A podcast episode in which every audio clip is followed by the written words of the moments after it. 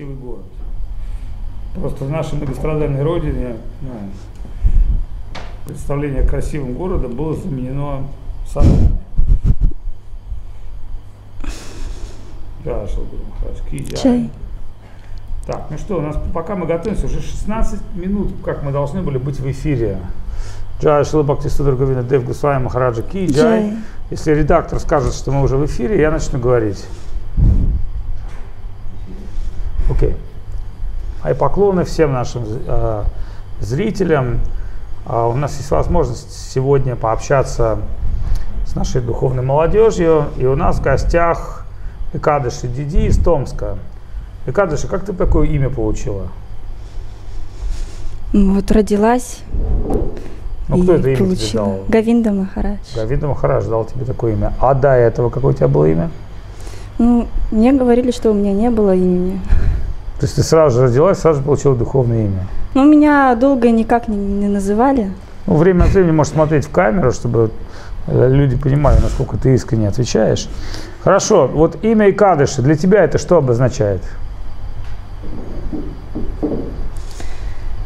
Ну, для меня имя Икадыша обозначает самый такой сложный день в моей жизни, месяца, когда хочется есть. Вот в Икадыше всегда по крайней мере, меня больше всего вожделения, больше всего хочется есть то, что как бы есть не надо. И я понимаю, что Икадыш – это такой особый день, в который либо можно деградировать, либо углубиться. Вот для тебя это что обозначает? Ну, часто ну, читаем то, что Даша – это 10, Эко – это 1, 11. Но мне Икадыши часто напоминает, ну, как Гавинда Махараджа. Так. Меня редко так называют, и когда я слышу, я вспоминаю Говинду. А как тебя обычно называют? Даша. Даша? Хорошо, интересно. Но все-таки вот ты человек, который, можно сказать, с рождения не знаешь ничего, кроме несознания Кришны. То есть, ну, ты фактически, можно сказать, родилась в сознании Кришны, вокруг тебя люди, которые отличают сознание Кришны. Тем не менее, ты такая социальная девушка, молодая, ходишь в школу, у тебя наверняка есть а, там друзья, знакомые. Сегодня мы вот еще твоих друзей вытащим а, в эфир тоже. Скажи мне вообще, насколько сегодня в России ну вот, можно быть таким открытым кришнаитом, или надо все-таки шифроваться? Ты шифруешься или ты открыта? Меня не спрашивают, я не отвечаю.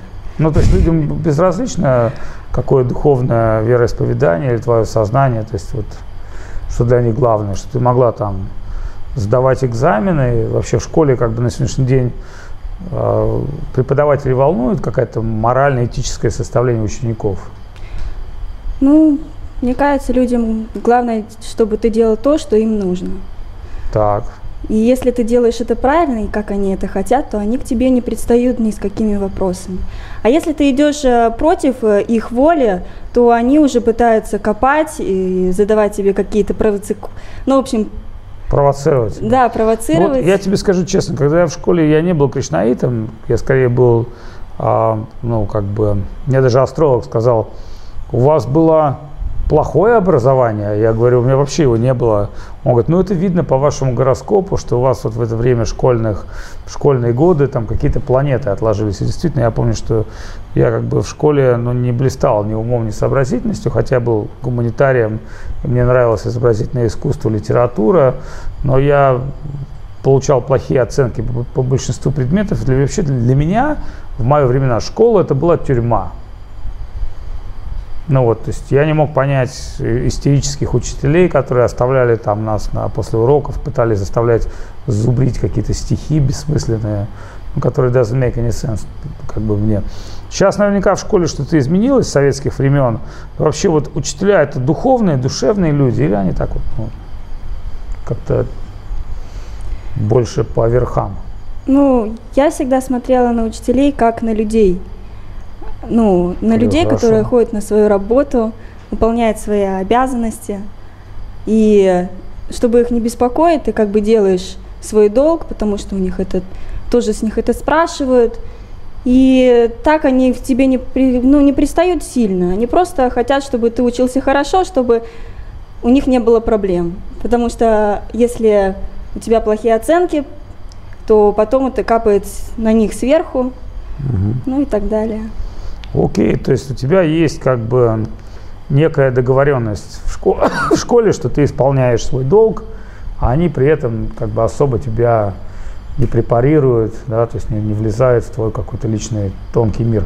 Вообще скажи, что для тебя Кришна обозначает? Кто Кришна в твоем мире? Это какая-то там сказочная мифологическая личность, это Бог, которого там либо ты боишься, либо наоборот. Вообще Кришна для тебя какую роль влияет? Ну, я когда была совсем карапузом, для меня Кришна был э, красивый пастушок, который играл, с ним была всегда Радхарани, а потом позже я узнала о Махапрабху, и, так. ну, и для меня как бы Кришна совсем стал другим. Расскажи, что ты узнала о Махапрабху и как Махапрабху изменил твое отношение к Кришне. Это для меня очень интересно. Ну, раньше, как до того, как я не приехала в Узунжа, угу. я никогда не задумывалась, э, ну, то, что вот на алтаре у нас стоит Кришна, Радхарани и Господь Гауранга. Так. Я никогда не задумывалась, кто такой Господь Гауранга. И когда я приехала в Крым, а, у них там стоял Махапрабху и а. Гирирадж. И даже у них сначала стоял Гирирадж, но утром читали читание Чайтамриту. И там были истории о Махапрабху. И я слушала, и потихоньку до меня доходило, что это очень круто. Так, а в чем, это кто-то очень крутой. В чем это круто? Объясни мне. То, что... Ну, Кришна понятно, да. он такая романтическая личность, там, греки называли его эротом, он там с нимфами танцует, живет в гармонии природе, он очень красивый, там вокруг него красивые девушки. Ну, это романтическая идея сама по себе, да, то есть, ну, если добавить в нее еще божественности, то, в принципе, можно понять, да, Кришна, наверное, это интересно, он еще и там и демонов умудряется убивать и прочее, прочее. Но вот Махапрабху, это немножко другая история, вот, как бы, что тебя в Махапрабху очаровало? Все. То, что Махапрабху, он пришел на землю, ну, как читаем, то, что по двум причинам, чтобы раздать святое имя всем и каждому, и для того, чтобы э, понять э, и а, ощутить ты... настроение Радхарани. Это Кришна, который пришел э, с, у, с умонастроением Радхарани. Ну, давай немножко так разберем это по этапам, потому что две такие достаточно великие цели, одна внешняя, другая внутренняя. Вот смотри, Махапрабху пришел, чтобы дать святое имя всем и каждому. Но обрати внимание, в мире, в котором ты живешь, наверняка в твоей школе, кроме тебя, Махапрабху наверняка знают там, ну, единицы. А может и никто не знает. Вот. Вторая ситуация. Уверен ли ты, что все и каждый готовы получить милость Махапрабху? Мне кажется, люди принимают то, что им удобно в основном. Ну, вот понятно. И люди, которые, может, что-то ищут или отчаялись. Может, даже есть люди, которые очаровались, то, что им кажется, что это более высокое, чем, чем они занимаются. То, что, ну, мы всегда хотим себя отдавать кому-то. И э, ну, люди, да, которые но, и ну, понимают, истина то, состоит в том, что мы хотим себя отдавать тому, кого мы знаем. Там, родителям, детям, там, девушке, парню, то есть того, кого мы знаем и любим, с кем у нас есть какие-то взаимоотношения, взаимность. Как можно посвятить себя Богу, тем более вообще, ну, собственно, как бы, если уже говорить о такой библейской, я не знаю, насколько ты владеешь, как бы, библейской концепцией, но там говорится, что там Господь, Он справедливый, суровый, Он наказывает, будет страшный суд, ну, вот, и поскольку все мы грешные, а нам изначально говорят, что мы уже грешные, даже как бы первородный грех рождения, то в целом, как бы в моем таком понимании, от Бога надо быть подальше. Ну, если как-то можно там пропетлять, то ну, как вот, не знаю, некая такая вот социальная система, там, страна, в которой ты живешь, там, и в каждый, в любой момент можешь оказаться под прицелом. Тем более, если Бог везде расставил видеокамеры, и как бы вот такая идея у людей есть о Боге в основном. Ну, конечно, его можно попросить там за здравие, за упокой, там свечечкой его подкупить какой-то, там записочку написать ему. Но в целом, вот я насколько понимаю, у тебя же другое богопредставление. Кришна, Радхарани. Расскажи, что это такое вообще. Кто такой Кришна, кто такая Радхарани? Он танцует и поет, он нам спать не дает. Ну, Но, ну, Кришна, он танцует, и приглашает, Махапрабху приглашает. Ну, я просто тебе объясню такую ситуацию. Если бы сейчас я был психиатром, и ты мне рассказала, что ты веришь кого-то, кто танцует и поет, то в моем бы образе появилось то, что ты насмотрелась клипов Майкла Джексона. Ну вот, то есть, что такое танец Кришна, что такое его мир, кто его предан, для кого он танцует, почему он танцует. Ну, например, вообще, чтобы ты поняла, в европейском богопонимании, и даже в том же там там, я не знаю, там, исламе, там вообще такая идея, что Бог кого-то еще танцует, что Бог поет. Там, ты что, это вообще такие вещи, ты сейчас какие-то крамольные вещи мне рассказываешь что-то. Но с другой стороны, логично, если мы, вот там человек выпил одну-две бутылочки водочки, наш ну, соучастник, да, зайдешь на какой-нибудь там корпоратив или вечеринку, на трезвую никто танцевать не может, но когда люди вот они опьянены, что они идут? Они идут и танцуют, да, так или нет? Смотрела, как танцуют? Нет? Нет.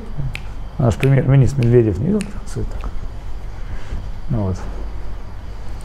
Я вот в детстве был тоже танцором, знаешь об этом? Нет. Я был примерно в твоем возрасте, может быть, на год-два пораньше, и у меня был друг, а, очень такой из музыкальной семьи таких звезд, и он, естественно, был в музыкальной школе, и мы с ним ходили в лесопилку на дискотеку, и там как бы мы танцевали брейк-дэнс, тогда это было самое модное, мы там как бы вот освоили все, и мы были очень крутые ребята, потому что никто, никто в лесопилке на дискотеке не мог танцевать брейк-дэнс, а мы вот так там раз, раз, там. Вот эта идея танца, что такое танец Кришны? Танец Кришны. Кришна никогда не танцует один, он танцует со своими преданными. Так. Это интересно, интересно. Кришна, ну, он не бывает один, всегда со своей компанией. Ну, понятно, как любая такая великая личность, селебрити, да. И... он окружен всегда какими-то удивительными персонажами. Его преданные, Шримати Радхарани, Гопи, они отдают себя на сто процентов, даже больше ста процентов. Как бы, ну, мы читаем тоже в читании Чаритамрити, там описывается это все переживательно так, красиво. Вот. И танец, э, ну, танец Кришны – это отдача, то, что Кришна ну, то есть мы не можем сравнить танец Бога с неким мирским танцем, потому что мирской танец, ну, хотя на самом деле, вот смотри, такая интересная вещь, один музыкант, он сказал такую фразу достаточно интересную, сказал, что как, ну, как музыкант, великий музыкант, он сказал, 30 лет мне понадобилось сделать так, что когда я плачу, моя гитара плачет, когда я смеюсь, моя гитара смеется. То есть все-таки музыкальные инструменты или тело – это тоже инструмент. То есть, ну, главное же в танце – это передача состояния какого-то внутреннего, да, и поэтому, когда мы говорим великие танцоры, они способны с помощью танца передать какие-то определенные глубокие эмоции, переживания, а у Кришны только духовное тело – оно состоит из духовных эмоций и переживаний, поэтому, ну, как бы тут вот, ну, вот так не получится. Ну, понимаешь, да, так может делать только тот, кто танцевать не умеет, а тот, кто является, представляешь, да, универсальное тело, где с помощью звука, где с помощью какого-то там переживания все это можно воспроизвести в движение. Вот поэтому, когда там Шил Гурудев, он говорил, когда красота соприкасается со звуком, появляется песня, когда красота соприкасается с движением, появляется танец. И, и это все еще в каком-то универсальном мире, где, в принципе, все танцует. Представь, если бы вокруг нас бы там каждое дерево могло бы издавать какую-то ноту, музыку, каждый сверчок, каждая травинка, каждое живое существо. По сути дела, мы говорим о таком живом environment, да, 360, и земля танцует, и звезды танцуют, и музыкальные инструменты танцуют, и звук сам по себе, он проявляет все самое. Поэтому он как бы вот эта мечта человека о таком, ну, как бы виртуальной реальности или какой-то там полной симуляции переживания, это все равно, ну, можно сказать, на материальном мире невозможно каким-то образом вот, ну, вообще передать вот эти вещи, о которых мы сейчас с тобой говорим. И поэтому для большинства людей это, ну, как бы закрыто, понимаешь, да, то есть это закрыто. А вот почему тебе или кому-то еще это открыто? Только по милости. По милости Гуру. Ну, расскажи мне, что такое милость Вайшнавов, Гуру, потому что, знаешь, ты говоришь какими-то очень такими глубокими, стандартными, заученными фразами, а я хочу понять, что для тебя милость Вайшнавов? Для меня милость Вайшнава – это любовь к живым существам, как Махапрабху, ну он пришел, а, ну, скажем ну, так, подлинная слышала, любовь, да? То есть можно там покормить кого-то, похлопать по щечке, сказать, давай, давай, давай. То, что когда ты кого-то любишь, то, что ты хочешь, чтобы этому центру все служили. Ну, ну, давай скажем так, когда ты испытываешь любовь и очарование к чему-то или кому-то, ты хочешь разделить эту любовь с другими. Это называется вирусный маркетинг. Да? Вот выходит какой-то клип или какой-то какой-то фильм, и это что торкает людей, и они начинают всем своим друзьям рассылать. Почему? Потому что они хотят поделиться этим. Да? Наша природа это делиться. Вот, поэтому Милость. Что для тебя есть милость? Вот как ты в своей жизни почувствовал, что на тебя пролили милость? Ну, в принципе, ты уже родилась Хари Кришна. В принципе, ты можешь сказать, ребят, я с рождения Хари Кришна, то есть я, в принципе, не помню. Вот был какой-то момент, когда там тебя вшторил Кришна, или вдруг там в обществе преданных ты поняла, что это вот что-то настоящее, а не вот какое-то твое там, твое окружение там. Я точно помню то, что я понимаю, что как бы я счастлива. И не, ну я понимаю, что я счастлив. Я тоже счастлив. Дураки все счастливые. Ну вот я, к примеру, говорю, когда это счастье тебе? Вот в какой момент это пришло к тебе? Ты же не можешь сказать, ты же не можешь сказать, я всегда счастлива. Ну это не так. Ты можешь сказать, ну, в моей жизни так много горя, но вот ты говоришь, я приехала в Узумжу, Крым. То есть это вот достаточно далеко от Сибири. Вдруг там ты понимаешь Махапрабху. Да, в Крыму. Что до этого ты читание читами ты не слушала? Может, ты ее не слышала? Не слышала. То есть ты слышала, но не, ты слушала, но не слышала. И это, то есть ты в Харе Кришне с рождения, и вдруг в какой-то момент твоей жизни для тебя вот эти вот реалии значит, становятся чем-то важным, чем-то духовным. Я помню то, что до того, как э, к нам приехал Гирирадж, угу. я вообще не ходила на программы. Иногда мама Сувада нас выпинывала с Климой на программу походить вокруг Туласи. А так мы играли и проводили время как бы... В своей эгоистической детской жизни, да? Да. И потом, когда к нам приехал Гирирадж, я видела, как ему служат. И как-то раз на программе вообще никого не было, и пришлось выходить, брать в руки песенник. А, читать я вообще плохо в целом умею. Ну, и там как-то в целом, ну как-то смешно это все выглядело. И мне думаю, а вдруг еще раз так будет, и надо будет снова петь. И я стала ходить на программы, чтобы научиться. И потом э, я стала ходить на программы, петь, потом смотрю там кто-то пуджарит, иногда там, ну, тяжело, и я думаю, ну, надо помочь. И мне очень нравилось, я захотела служить Гирираджу. То есть ты втянулась в какой-то момент?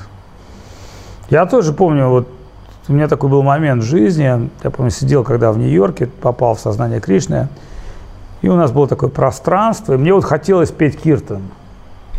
Вот такой у меня был момент, что я очень хотел поклоняться, мне это очень нравилось, и от этого я испытывал какие-то невероятные переживания внутренние, но не всегда, но такой энтузиазм присутствовал в моем сердце. Ну хорошо, скажи мне, вот, то есть ты соприкоснулась с Гирираджем, ты получил какой-то вкус духовной практики, это у тебя никто не заставлял это, да, то есть тебя же не там не, не пугали каким-то там вечным адом,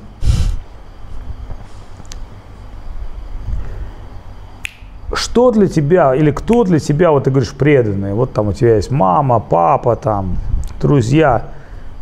Для тебя они больше как родители или все-таки ты видишь в них больше как преданных? Ну, иногда, так, когда на тебя там ругается, почему ты разбрасываешь свои носки, ты ну, как бы смотришь и на них, ну, на своих родителей, как на родителей. Но в какие-то моменты ты как бы понимаешь, что это на самом деле преданные. И ты об этом часто забываешь. Mm-hmm. Я об этом часто забываю. Но бывают такие моменты, когда я об этом ярко вспоминаю. Вот хорошо, ты приехал со своей подругой. Как зовут твою подругу? Надя. Надя. Ну а вот что для тебя значит вообще друг или подруга? Я помню, когда была совсем маленькой, и у меня, ну, в школе как бы, у меня и много друзей, но я с ними, честно, не общаюсь. Вот. И я у Сахадева спросила, что значит друг. Он сказал, что это друг это тот, кто с кем у тебя общие интересы. Угу. Вот. И мне кажется, друг это с кем ты можешь разделить свои переживания, поделиться с ним, помочь ему. Это как семья, это, ну, ну, это тип отношений, саки рас, дружеские отношения. Да, ты То как бы с ним да. можешь поговорить о чем-то, с кем ты не с каждым сможешь поговорить. Ну, вообще, как бы нам нужны друзья. Да. Какими бы вы ни были там богатыми, известными, умными, мы не можем жить без друзей. Мы ищем как, какого-то человека, и друзья нужны даже там принцам, королям, звездам. Потому что это ну, потребность нашей души с кем-то дружить. Вот с Надей у тебя дружба такая случайно образовалась? Ты как-то вот, как это произошло вообще? Я помню, первый раз Надя к нам приехала, ну, когда я с ней познакомилась, она приехала к нам зимой с ее родителями.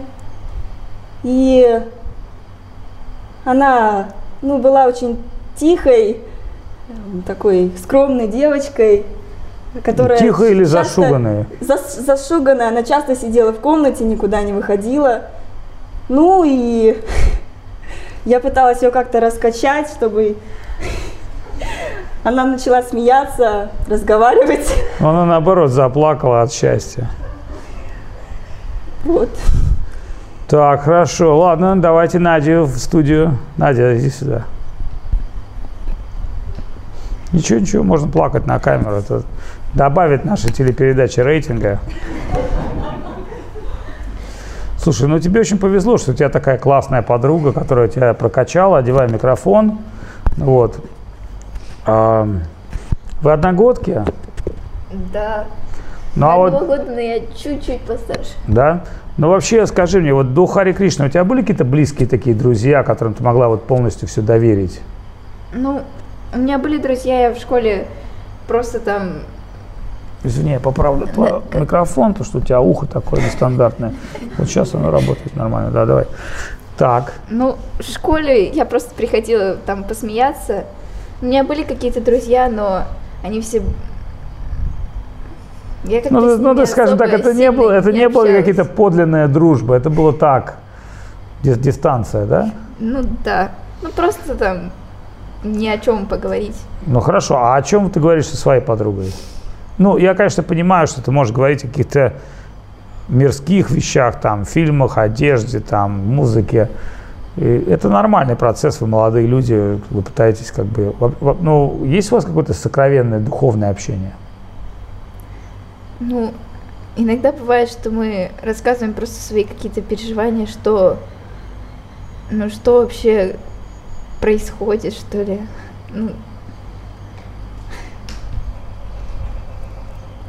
Ну, не, не знаю, можно ли назвать это переживаниями, но просто какие-то свои маленькие ощущения, не знаю.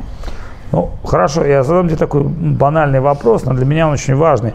Ты вообще как-то вот Кришну ощущала когда-то? Было ли для тебя в какой-то твой момент жизни, что Кришна это какая-то реальность? Или это какой-то вот, ну, не знаю, такой там, как коммунизм, вечно недостижимая цель? Ну, Кришну не знаю, но мне просто очень... Когда я познакомилась с преданными, мне очень просто так было на душе так хорошо, по-домашнему так спокойно, не знаю, как это.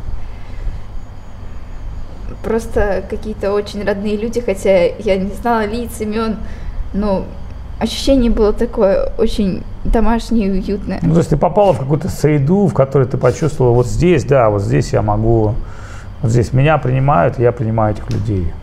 Хорошо, но смотри, ты вместе с Дашей вы в, один, в одном классе учитесь или в разных? В разных. Я в девятом классе, а Даша в Хорошо.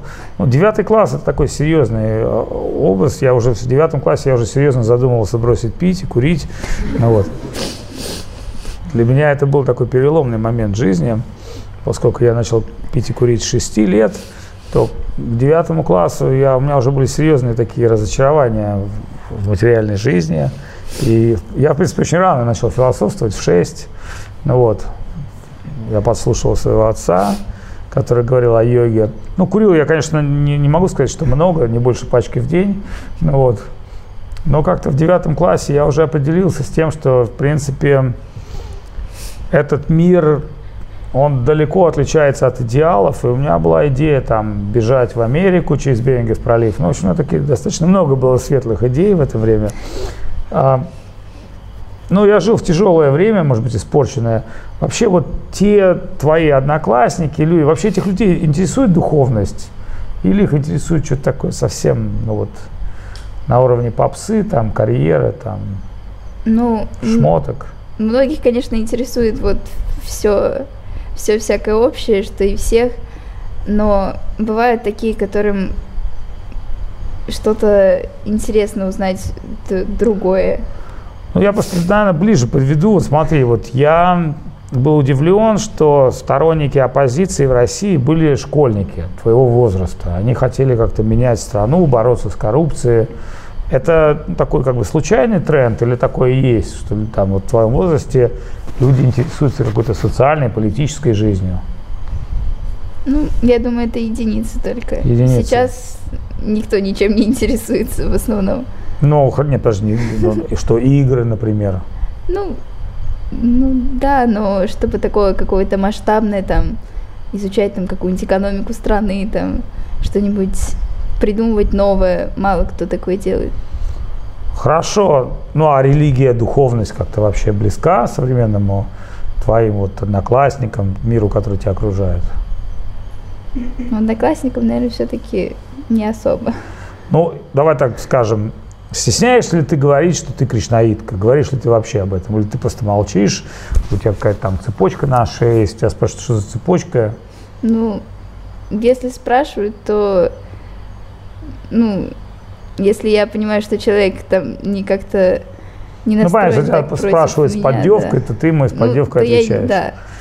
Но если нормально спрашивают, ну, так, то я могу ответить рассказать что-то. Ну хорошо. А были у тебя вообще с твоими какими-то вот людьми, которые тебя окружают, молодежи, беседы там о смысле жизни, о философии, о бытие, там, о твоем мировоззрении? Ну, один раз было, у меня девочка спрашивала, ну, что это такое, вообще почему там ну, что я как-то отличаюсь все равно от других, что вроде... А как? Чем ты отличаешься от других? Ну вот непонятно. Ну да? что вроде все то же самое, но почему-то людям кажется, что я какая-то другая. Ну, я ну... предполагаю, что ты какая-то другая. Ну хорошо, а знают ли они, что у тебя есть там подруга Даша, вы вместе живете там в каком-то ашаме, то есть Окутаны ли ваши личности какими-то легендами? Ну, они знают, что у меня есть подруга Даша, но они знают, что это моя двоюродная сестра. Окей. Okay. То есть у вас есть такая светская социальная версия, которой вы придерживаетесь. И хорошо, я просто хочу сказать такие, все эти вопросы к тому, что веришь ли ты, что твое поколение людей будет более духовно, чем, скажем, поколение там, твоих родителей? Даже не знаю, даже предположить не могу. Ну, мне кажется, нет.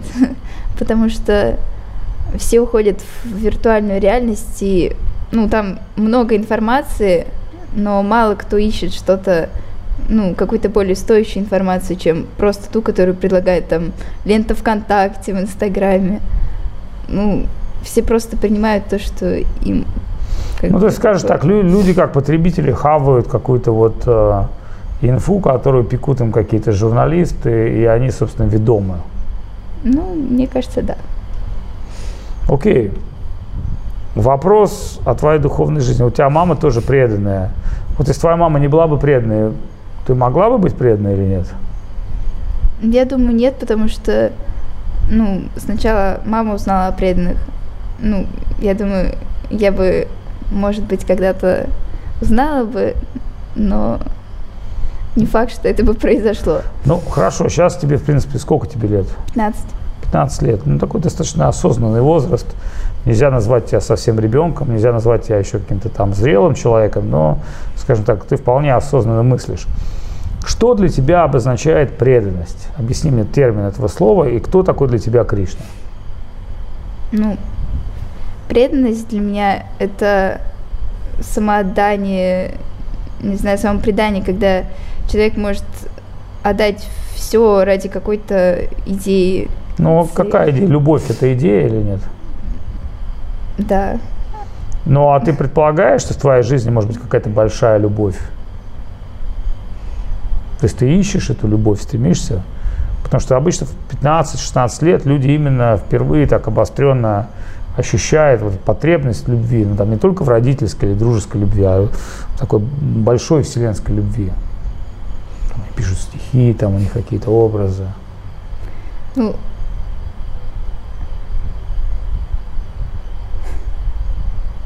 ну, я ничего, мне кажется, такого не ищу. Мне достаточно общения, которое у меня дома, потому что я живу в Томске в храме, и мне очень-очень нравится общаться со всеми, кто там. Ну, то есть твое сердце удовлетворено тем, скажем, таким духовным потоком, который формируется вокруг тебя. То есть ты не находишься в каком-то антитезисе, там, знаешь, многие люди, они там запираются в свою комнату, они не могут там найти связь ни с родителями, не, не могут понять ни цели жизни. А вообще, если говорить уже так о твоей цели жизни, чем бы ты хотела в своей жизни заниматься? Появились у тебя какие-то идеи? Пока как-то не особо. Ну хорошо, ты же осознаешь, что ты должна быть а, функционировать как-то во внешнем мире, или ты вот прям готова быть монашкой всю жизнь? Видишь ли ты себя такой, как Бхакти Лалита? Ну, я думаю, монашкой я быть не готова. Но и что делать в материальном ну, мире, я тоже, тоже не знаю. Окей, ну это серьезный момент. Ну, хорошо, я очень рад с тобой пообщаться. И у нас есть еще один а, персонаж. Сегодня это наш йога-тичер из Одессы. Ее зовут Тунга. Она ну, немножко более, скажем так, более старшее поколение олицетворяет, и у нее есть такой там какой-то жизненный опыт уже и образование. Я бы хотел пригласить ее. Спасибо тебе большое за то, что ты выступила в шоу. А, мне очень понравились твои ответы, и а, я считаю тебя крайне искренней и крайне удачной, удачливой душой, потому что у тебя есть такие друзья, как Даша и Кадыши.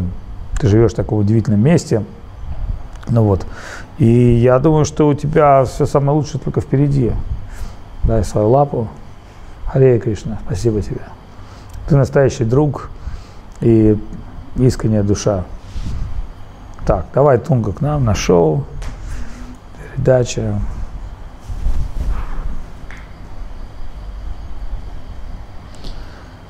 Ну, я думаю, трудно не оценить а, ту, скажем так, искренность, которой наши юные преданные говорили сегодня. Mm-hmm. И вообще, что ты почувствовал для себя? Честно? Лицемером себя почувствовала или нет? Да. да? И почувствовала какую-то такую небольшую зависть, наверное, потому что они вот прям с самого детства и с рождения они были в этом, в этом кругу преданных, в храме они живут, прям всю свою жизнь, поэтому, наверное, какой-то зависть. Так, подожди, ну, с завистью мы сейчас с тобой разберемся, но ты тоже фактически сейчас попала в храм. Да.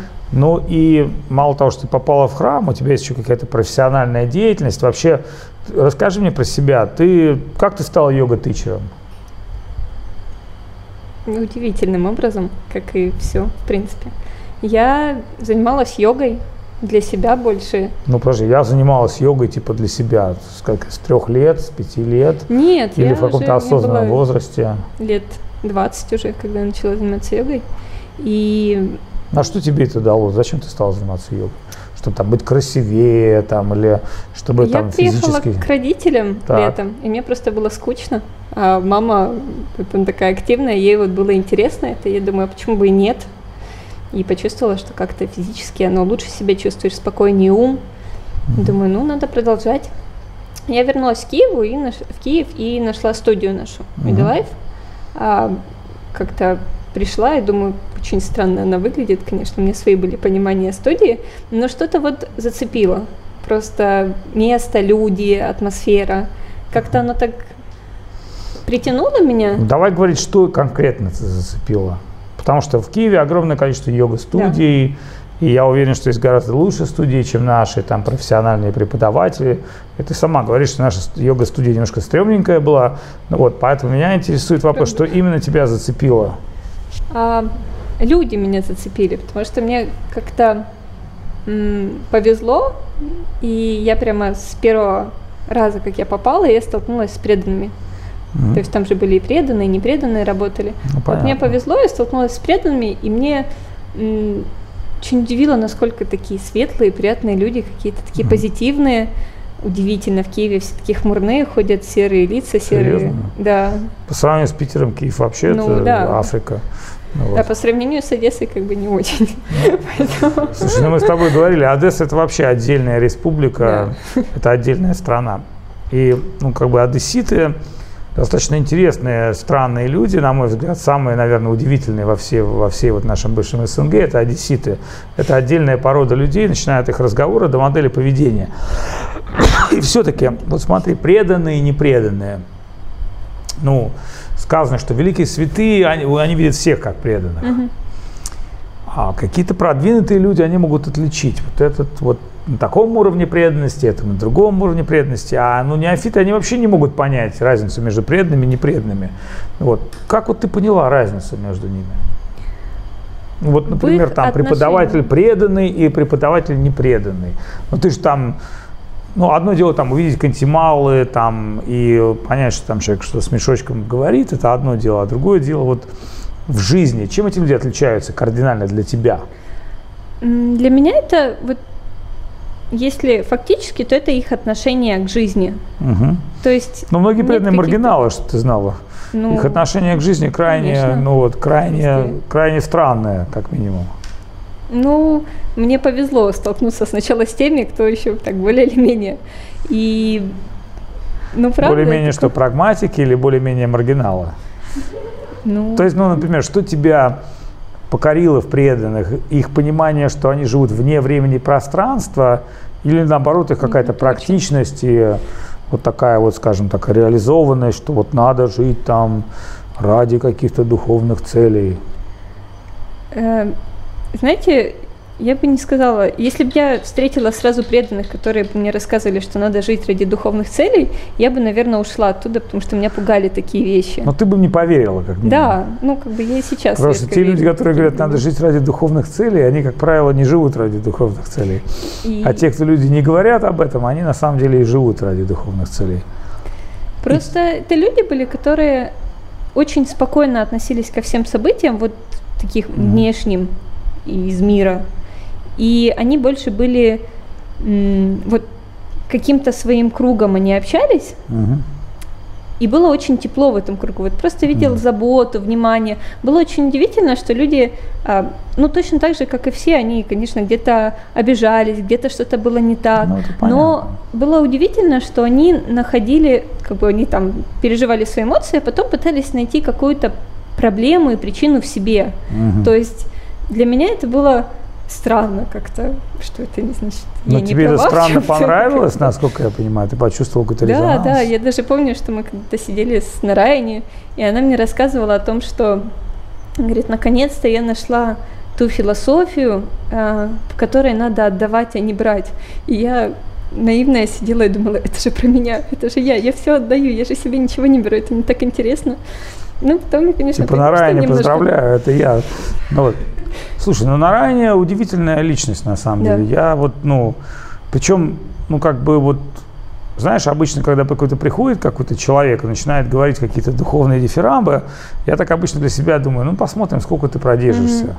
Ну вот, потому что некоторые люди, они очень ну, загораются в начале, но вот чем важно вот эти старые преданные, ну да, скажем, да, что это люди, которые, в принципе, через многие реалии пронесли свою веру и через разочарование там в других, и через разочарование в себе.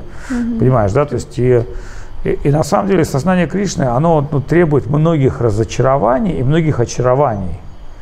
Потому что вот, такой материалист, он может жить в каком-то своем таком искусственно-психологически созданном мире своего эго, в таком орешке, там, mm-hmm. я там специалист или я там тот-то. А Кришнаит это человек, который оголенный нерв, это душа. И он еще и в какой-то момент проходит через такие взлеты и падения, и ну, это на самом деле Кришнаитом быть очень трудно с этой точки зрения. Вот. И многие люди, они сначала вот, ну, как бы так очаровываются на первом этапе, потом для них все-таки вот э, сознание Кришны, это ну, такой вот какой-то далекий идеал, mm-hmm. они, понимаешь, еще миллионы жизней, еще там, да, вот, и они как-то вот так немножко так остывают и становятся такими, ну, скажем так, более приземленными, да, то есть вот как там хинду, вот у меня есть там бусы, вот у меня есть гуру, вот у меня есть четки, вот я там вычитываю да, мантру, там делаю поклоны, ну, в жизни у меня есть какие-то свои такие интересы, там, вот, которые меня задевают. Такой вопрос к тебе. Вот насколько ты готова, как ты считаешь, вот к следующему этапу трудностей на духовном пути? Ну, честно, я считаю, что вот как бы оценивая свои силы какие-то, свою неспокойность, нестабильность, скорее всего, я не готова. И я понимаю, что мое пребывание здесь а, скорее из-за какой-то веры в меня преданных и вот, какой-то, может, милости. Потому что, ну, я не могу это втянуть. Но, Мне сложно. Но, но при этом я могу сказать, вот у меня ты вызываешь впечатление крайне жизнерадостного человека. И, ну, как бы, с одной стороны, это настораживает, с другой стороны, как бы, с другой стороны, как бы, это очень хорошо, потому что первый принцип духовной жизни – это действовать с энтузиазмом. И вот я э, понимаю, что я вот регулярно ошибался, на меня всеми преданные жаловались Гуру Деву, но Гурудев всегда говорил, right ли или wrong, ли, правильно или неправильно, а Вадут Махараш пытается что-то сделать позитивное. И я понимал, что я всегда, в принципе, имею что-то, ну, намерение позитивное, но получается у меня негативное, либо в случае моей несовершенной природы, либо в случае людей, которые, ну, не понимают, например, что такое там жизнь ради самоотдачи. Mm-hmm. Понимаешь, да, приходится их там мотивировать какими-то бубликами, дырками от бубликов, то есть, ну, фактически, да, то есть, потому что в духовной жизни мы понимаем вот то, что говорит там Даша, там это долг, вот у меня есть некий долг, вот долг никому не должен, зато все долгу должны, там есть долг перед духовным учителем, долг перед Господом, там долг перед теми, перед другими. А материалисты, ты правильно говоришь, у них нету каких-то долгов, они считают, что все им должны.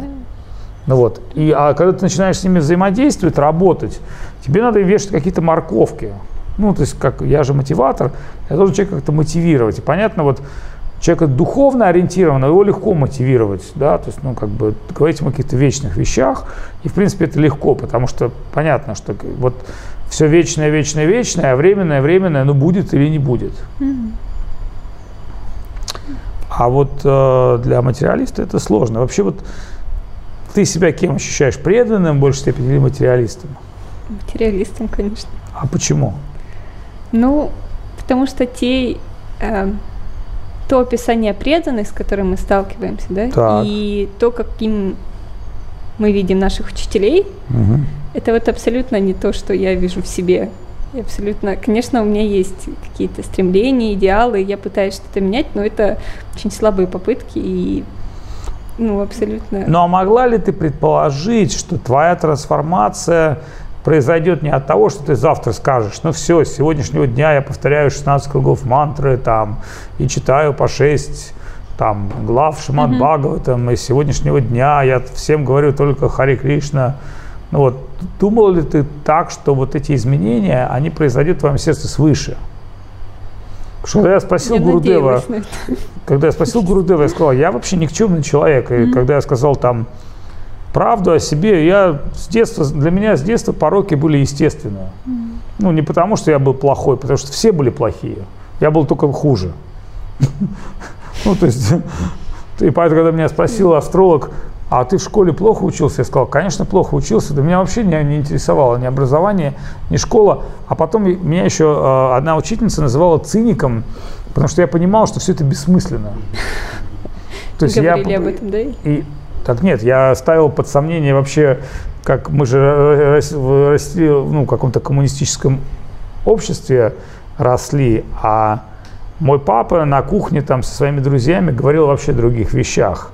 Я, в принципе, с детства слышал о йоге, о самоосознании, но главное, что как бы я помню, как друг моего папы сказал, что всех этих секретарей партии давно уже пора отправить на свинарник свинопасами сделать. Ну, как бы, что это люди, которые, ну, они уже в свиней превратились, как бы.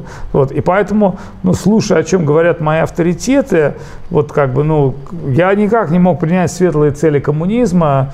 И потом еще такой момент, мой отец коллекционировал книги по искусству, и у меня было несколько книг, с восточным искусством, и там я смотрел всякие танки, Будды, Кришны, и как бы, то есть я испытывал некое, некую внутреннюю потребность к религии с очень э, ну, раннего возраста. И поэтому, конечно, для меня вот, ну, окружающий мир казался полностью, полностью нелепостью и ахинеей. Mm-hmm. То есть я не знал, как надо, но я точно понимал, что это не надо. И поэтому мне трудно было встраиваться в какие-то социальные вот такие схемы. Ну вот, вот там типа быть хорошим там каким-то там человеком. А зачем?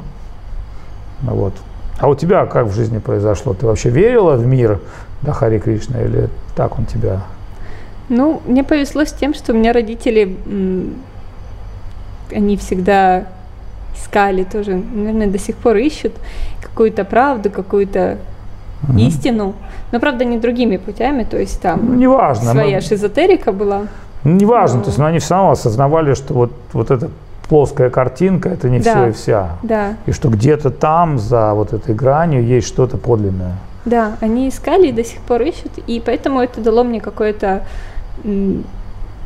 какую-то веру в то, что есть что-то большее, энергия, Бог в каком-то okay, плане. Окей, okay. вот смотри, наверняка твоя мама предполагает, что ты находишься где-то в Таиланде, в джунглях, непонятно чем занимаешься, и вдруг сейчас она узнает, что ты сидишь на каком-то телешоу с каким-то непонятным человеком в оранжевой одежде. И вот у тебя есть возможность к ней сейчас обратиться и сказать, ну или к такому же человеку, или там, не знаю, там, к родителям своей подруги. Как бы ты вот в нескольких словах сформулировала образ того духовного поиска, который тебе близок?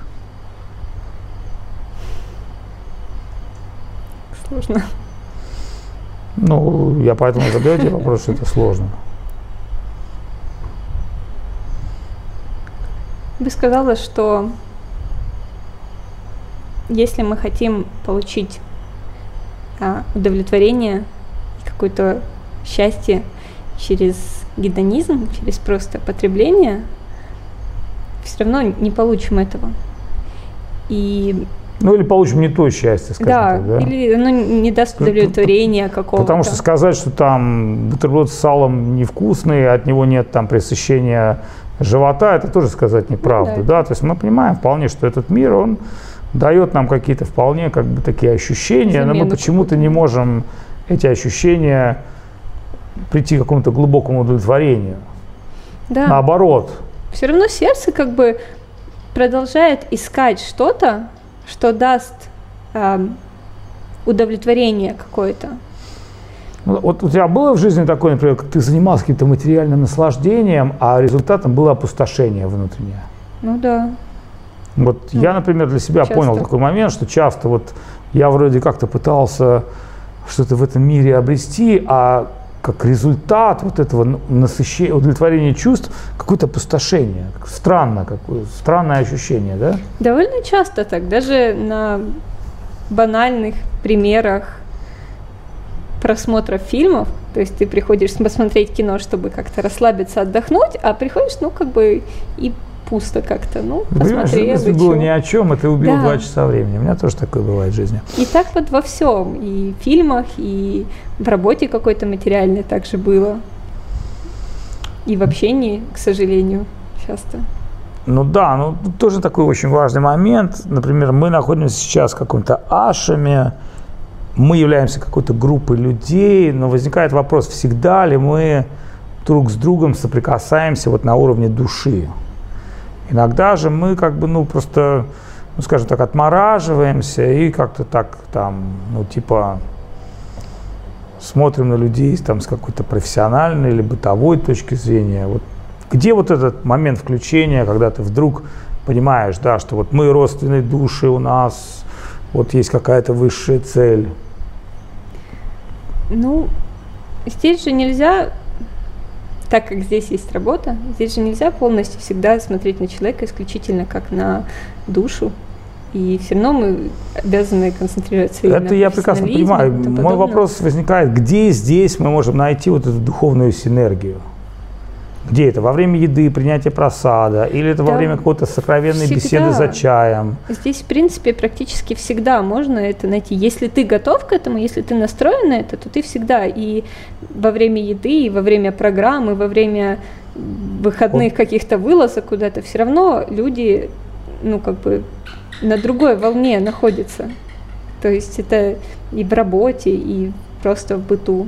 Поэтому если человек сам готов к этому, если он внутри где-то пытается хотя бы какие-то попытки совершать, тогда он всегда может идти. Поскольку э, время приходит к концу, а ты крайне интересный э, персонаж, э, ну, как бы собеседник, я хочу задать тебе вот последний вопрос. Ну, как бы вот, ну, любой человек, вот я это знаю по себе, он иногда склонен впадать в депрессию, там, в какое-то неверие, ну, то есть там я не могу тебе сказать, что я там всегда думаю. Я вообще часто думал там, нет, нафиг мне это нужно быть, какой из меня духовный учитель, я простой материалист. И вообще, как я могу быть лидером людей, если я сам не совершенен? Ну, у всех есть какие-то, знаешь, сомнения. Но, тем не менее, какая-то некая вера в нас, Гурудева, какой-то долг возвращает нас. Вот для тебя вообще, что является удерживающим звеном? Ну, скажем, тем вот магнитом, которым в котором ты вот думаешь, нет, я вот завтра все равно буду Хари Кришна. Ну, я так понимаю, это моменты, когда вот я в депрессии, и все А я не знаю, кажется, депрессии плохо, ты да? или нет, может, ты ешь антидепрессанты, я не знаю. Ну, э, меня довольно часто гоняет ум, но меня всегда удерживает то, что здесь это, в принципе, лучшее, что я могу получить в жизни. Если даже здесь мне плохо, то где-либо в другом месте мне Где тебе будет хорошо, да? Ну, Не, ну ты же можешь нарисовать себе какую-то там радужную, там ты королева Одессы, ты идешь по зеркальному мосту и там ну. милуешь там кого-то там. Да, да, да. Да, и все рыцари на голубых конях склоняются перед тобой, а ты говоришь им, типа завтра приходите. Так а зачем? Все равно. Можно нарисовать картинку, но у меня есть четкое понимание, что здесь ну, это лучшее, что мне дано на данный момент. Сейчас. А завтра может быть что-то другое, правильно? Я не могу предвидеть, что будет. Я надеюсь, что здесь завтра я тоже буду здесь. Но... Хорошо, вот смотри, а есть э, преданные, которые смотрят нашу передачу, и они им ну, наверняка понравился такой срез разных людей, в чем-то они нашли отражение своей какой-то духовной жизни, что-то наоборот их так вдохновило, зацепило. Вот у тебя есть возможность что-то им сказать очень-очень важное, Потому что, может быть, они сидят и думают, а, может быть, Кришна какой-то голубой мальчик на индийских картинках, а может, эти там вайшнавы просто вот они там им вот нечего делать, они маргиналы, поэтому вот они собираются. Были бы они нормальными людьми, делали бы что-то полезное, там, кормили бы людей, там, строили бы там, дома, сажали бы деревья. Вот что ты можешь сказать как утвердительный тезис того, почему ты здесь, зачем ты здесь, и пожелать им что-то такое ценное и важное? Сказать, что если вы уже здесь, значит, вы в какой-то момент получили соприкосновение с чем-то выше, с какой-то истиной, с настоящим вдохновением. И, конечно, после этого бывают э, гонения ума, когда все плохо, когда ты разочаровываешься, когда кажется, что все это глупость. Но если у вас уже откликнулось это, вы тогда точно понимаете, что такое искренность и что такое настоящая любовь. И все какие-то разочарования это всего лишь это всего лишь какой-то момент, который вот сейчас есть, а потом он пройдет, потом вы снова к этому вернетесь. Поэтому просто соблюдайте спокойствие, наверное, и сохраняйте веру в то, что то, что вас зацепило, это настоящее, оно как бы всегда уже с вами. Может нам заказать такое библейское кольцо Соломона, где снаружи написано «это пройдет», а внутри написано «это тоже пройдет». И только вечное остается, да? Ну что, Тунга, я очень рад. А, ну, мы с тобой не так, может быть, часто как-то вот общались о жизни, о судьбе. Дело в том, что я на самом деле бы хотел с каждым преданным индивидуально там, скажем так, ну, прообщаться, но, возможно, это будет даже сделано во время шоу, когда вроде бы как мы находимся на камере, но иногда вот когда мы на камере, мы как на исповеди говорим какие-то важные вещи, которые внутренне нас цепляют, да, а может быть мы даже, так сказать, в каком-то более сокровенном месте, может, мы их не скажем, потому что ну, нет таких драматических обстоятельств. Я очень благодарен всем нашим сегодняшним гостям. Наша передача будет продолжаться. Завтра у нас э, Шилгасай Махарадж. Я думаю, что каждый, кто присутствует здесь, может быть гостем нашего ток-шоу, даже если меня не будет, это не значит, что мы не можем проводить какие-то касты отсюда. У нас великолепная студия, прекрасные преданные. Большое всем спасибо. Хари Кришна, пишите свои комменты, ставьте лайки, делитесь э, этим видео, если вы почувствовали, что оно принесло вам какое-то внутреннее удовлетворение. Ну а те, кто были сегодня в студии, большое спасибо за внимание. По глазам я видел, что вы все сопереживаете этом, этой передаче. И надеюсь, что вот такое вот человеческое духовное общение, оно поможет нам определиться в тех внутренних реалиях, почему, как и зачем мы все здесь сознание Кришны, потому что иногда у нас есть теоретическая часть, это философия Писания, ну, это прекрасно, а иногда практически мы должны сами себе ответить на какие-то вопросы. Спасибо тебе, Тунга, спасибо, Даша, спасибо а, все наши сегодняшние гости, телезрители. А, Хари Кришна и Увидимся в следующем эфире. Хори Хорая Намо Кришна, Ядовая Намо. Петь стоя. Ядовая, Мадовая, Кешивая Намо. Ядовая, Мадовая.